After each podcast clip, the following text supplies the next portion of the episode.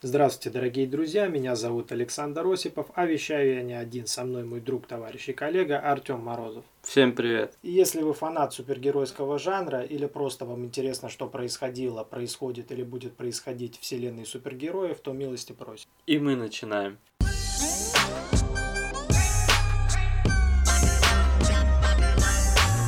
И мы продолжаем наше повествование о противоборстве двух супергеройских вселенных с большой буквы Marvel и DC, которое затянулось уже на целых пять выпусков. И этот выпуск у нас не последний, так как противостояния продолжаются, и наши выпуски также будут продолжаться. А пока на старте шестой выпуск, посвященный противостоянию этих комикс-издательств в мире малого кино. На дворе 2014 год, а у DC выходит сериал «Готэм», за выпуск которого взялся очень известный канал Fox. Режиссеры Роб Бейли, Дэнни Энни Кеннон, Ти Джей Скотт. В ролях Бен Маккензи, Донал Лок, Дэвид Мазус. И этот сериал рассказывает о детективе Джеймсе Гордоне, приступившем к работе в департаменте полиции Готэма. Как раз в этот момент город потрясает убийство Томаса и Марты Уэйн, влиятельных бизнесменов, и, да, родителей Брюса Уэйна Бэтмена. Гордон берется расследовать это дело и по совместительству в процессе этого всего начинает сталкиваться с различными мафиози, проживающими в этом темном городе. Сериал получил 5 сезонов и продолжает транслироваться. У него есть логический конец, как заявляют авторы. Он случится тогда, когда Брюс Уэйн наденет костюм летучей мыши. Но когда это случится, остается загадкой. Ну что же, мне, как человеку, которому нравится вселенная Бэтмена и который с уважением относится к работе Нолана, было очень приятно увидеть то, что и этот сериал снят по тем же мотивам. То есть мрачные улицы, вся напряженная атмосфера. В общем, все то, над чем работал Нолан и что он хотел передать своему зрителю. Плюсом ко всему, очень удачная идея рассказать побольше о детстве Брюса Уэйна, о его пути, о том, как он преодолел эту трагедию и стал летучей мышью, и вот этот карьерный рост Джеймса Гордона на пути к его должности комиссара полиции. Конечно, вписать все эти события в двухчасовой фильм достаточно проблематично было бы, поэтому мы, собственно говоря, и видим этот сериал. Ну и к слову о творчестве Нолана в этом сериале очень хорошо передана атмосфера Готэма, его мрачность, да, вот эти вот все грязные улицы, сточные канавы, и то, как каждый житель боится преступности Просто и живет в страхе за собственную жизнь. Проще говоря, очень хорошо описан колорит этого города.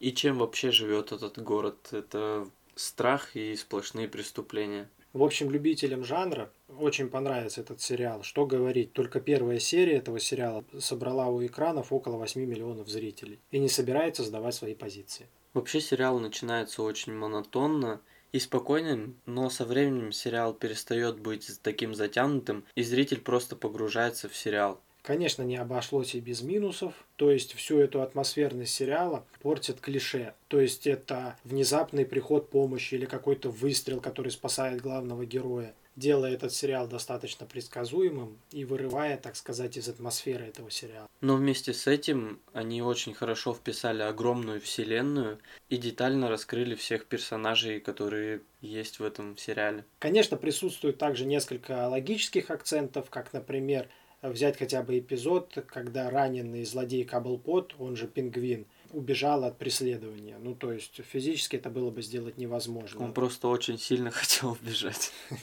Но если вы не ярый критик, то вы вполне можете насладиться этим сериалом, погрузиться в его атмосферу. Что, в принципе, и доказывает то, что сериал не закрыли, сериал продолжает транслироваться и не сбавляет темпы. В общем, у DC все получилось.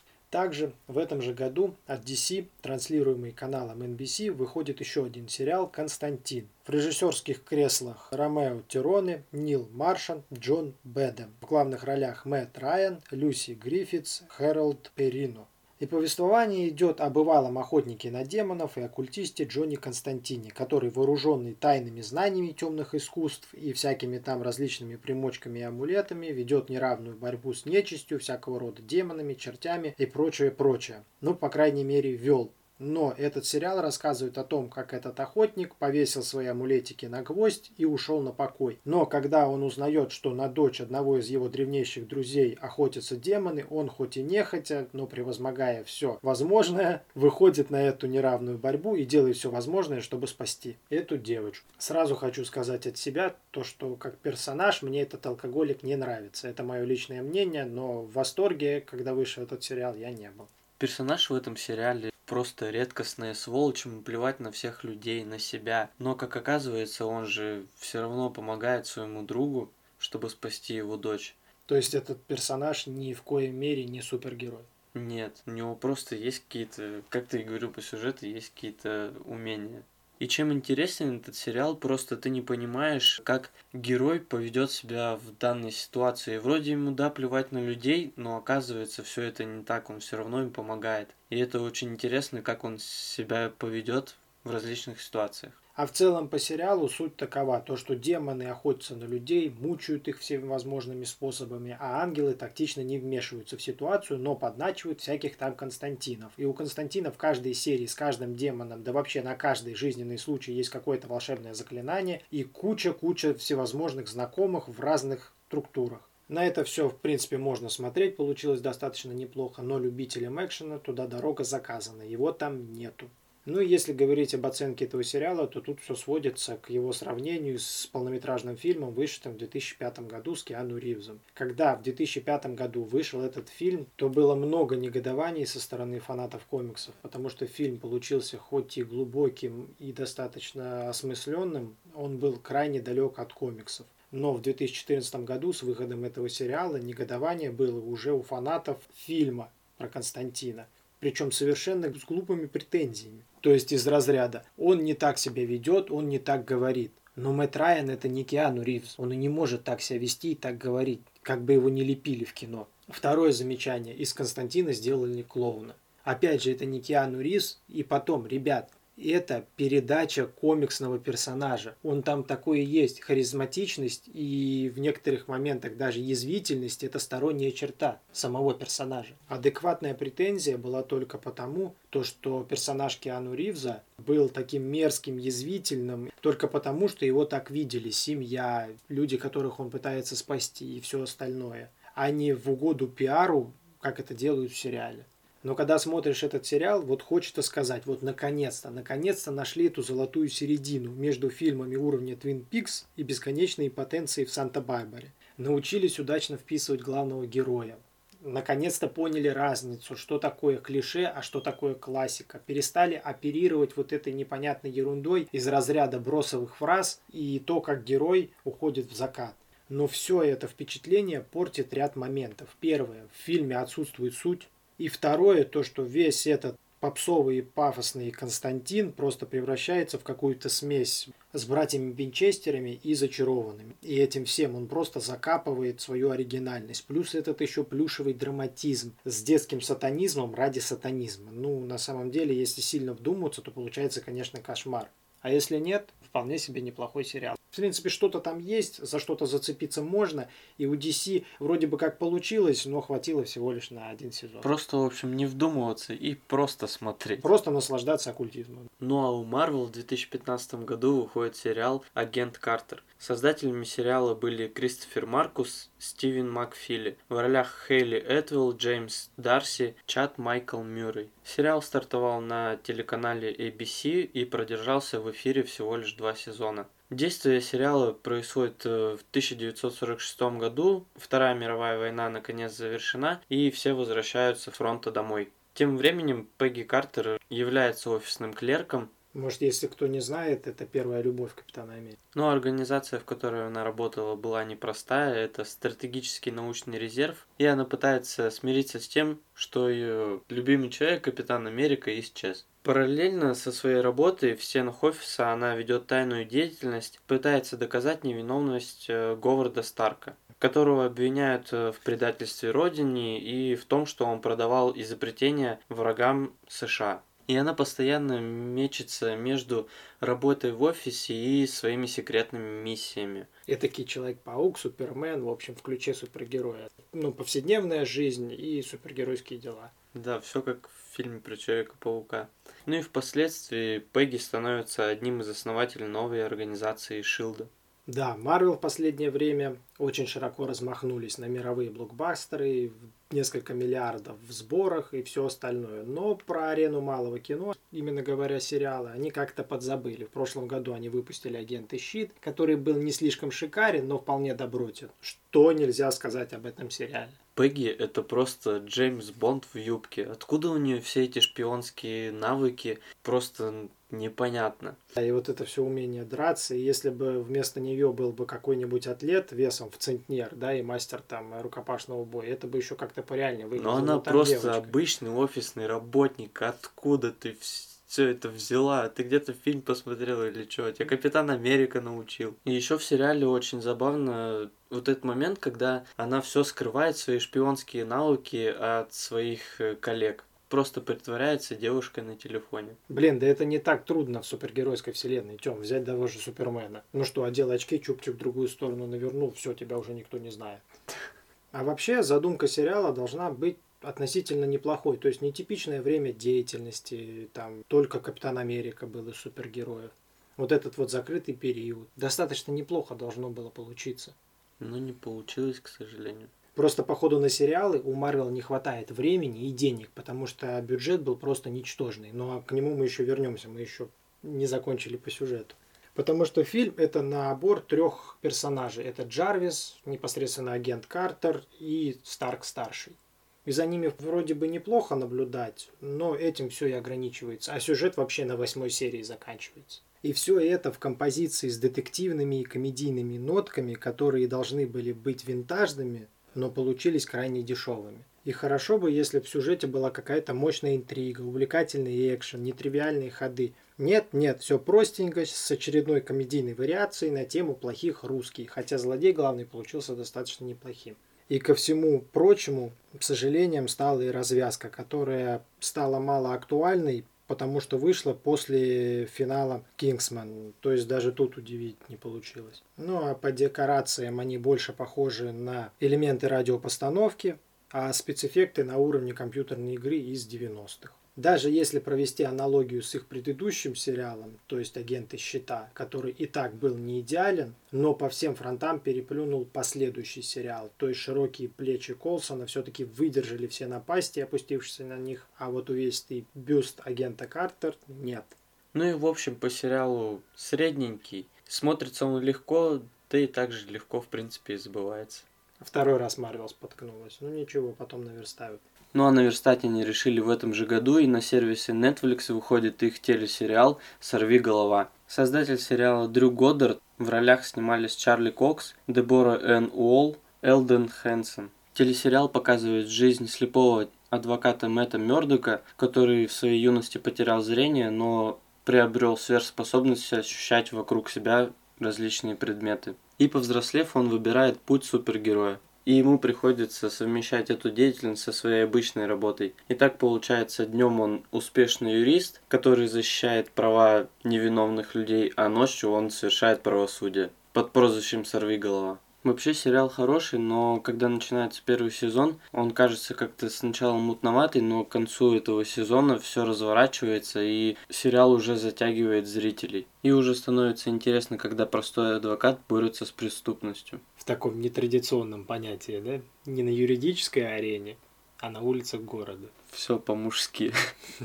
Конечно, есть в отношении сериала и разного рода критика, от несерьезной до вполне объективной. Из несерьезной это кастинг и претензии к главному актеру, к его комплекции и телосложению. Сорви голова – это атлет, мускулистый, накачанный. А актер такими качествами не обладает, и в обтягивающем костюме и маске он выглядит как головастик. Также отсутствуют акробатические трюки в сериале, их практически нету там. Хотя у героя пункт ловкость стоит в одном из первых пунктов его суперспособностей. Ну и малая юридическая часть, то есть как адвокат он там себя совершенно не показывает. Возможно, сценаристы не хотели нагружать очень сильно этот сериал, все-таки супергеройское кино, но для здравого смысла все равно не помешало бы, конечно. Ну а если перейти к более серьезной критике, то тут, конечно, здравый смысл и логика. Например, из разряда, как маленький Мэтт накладывает швы своему отцу, профессиональному боксеру. Ладно, допустим, он это умеет делать. Допустим, у них там бедная квартира, богатого боксера, которого показывают по ТВ. Ну ладно, опустим.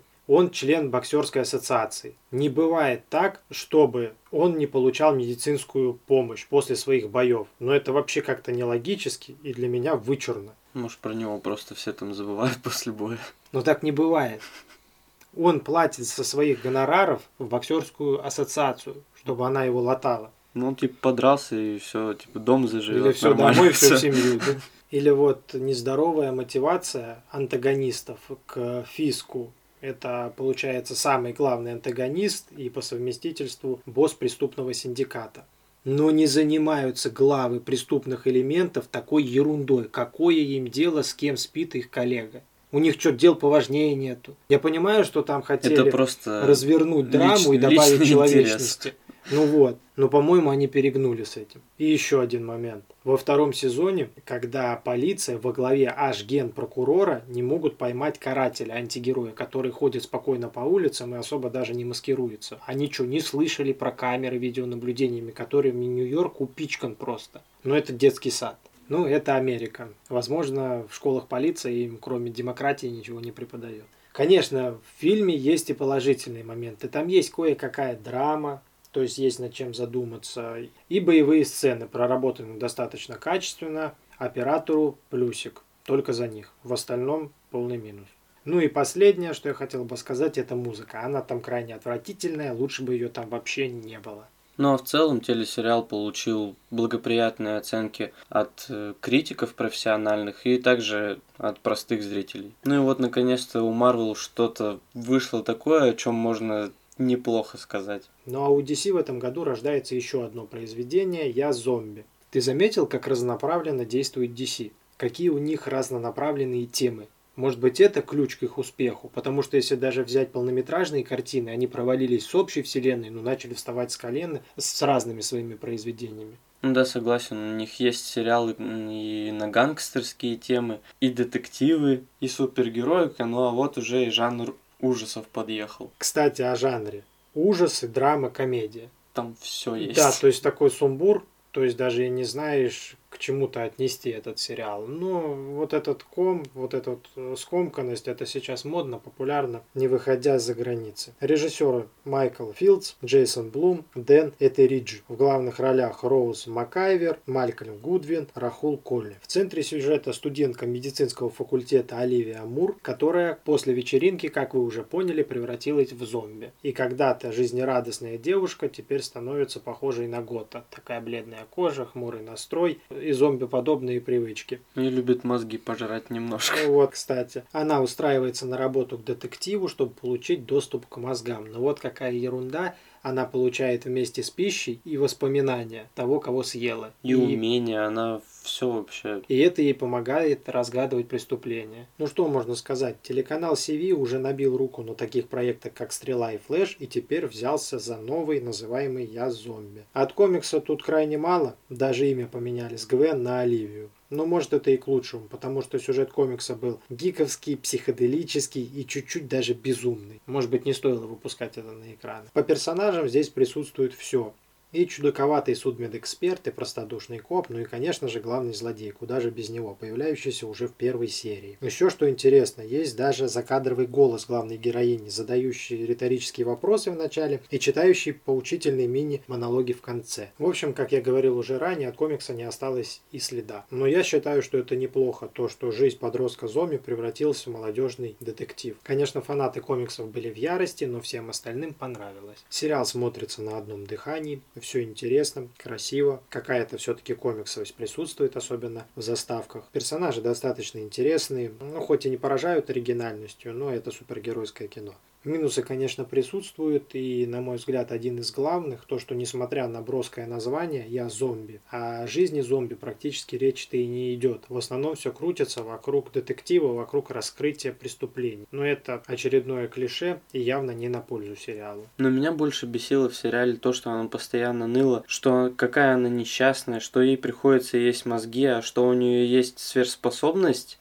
и она почти неуязвима, не стареет. Ей это что, вообще по боку? Ну, это, наверное, очередное клише супергеройского кино из разряда дар или проклятие. В основном всегда главный герой, какая бы у него способность ни была, считает ее проклятием. А зритель, который смотрит, думает, блин, ты чё, вот бы мне такое. Не, ну, конечно, мозги я бы сам есть не хотел. Я сейчас по другие супергеройские способности говорю. Ну, что-то есть. Еще главная героиня выкидывает такие штучки, хотя у нее высокий IQ. Типа, я не буду убивать очень опасного злодея, потому что я не убийца, и не важно, что я раньше убивала мелких каких-то там злодеев. Это вообще что за бред?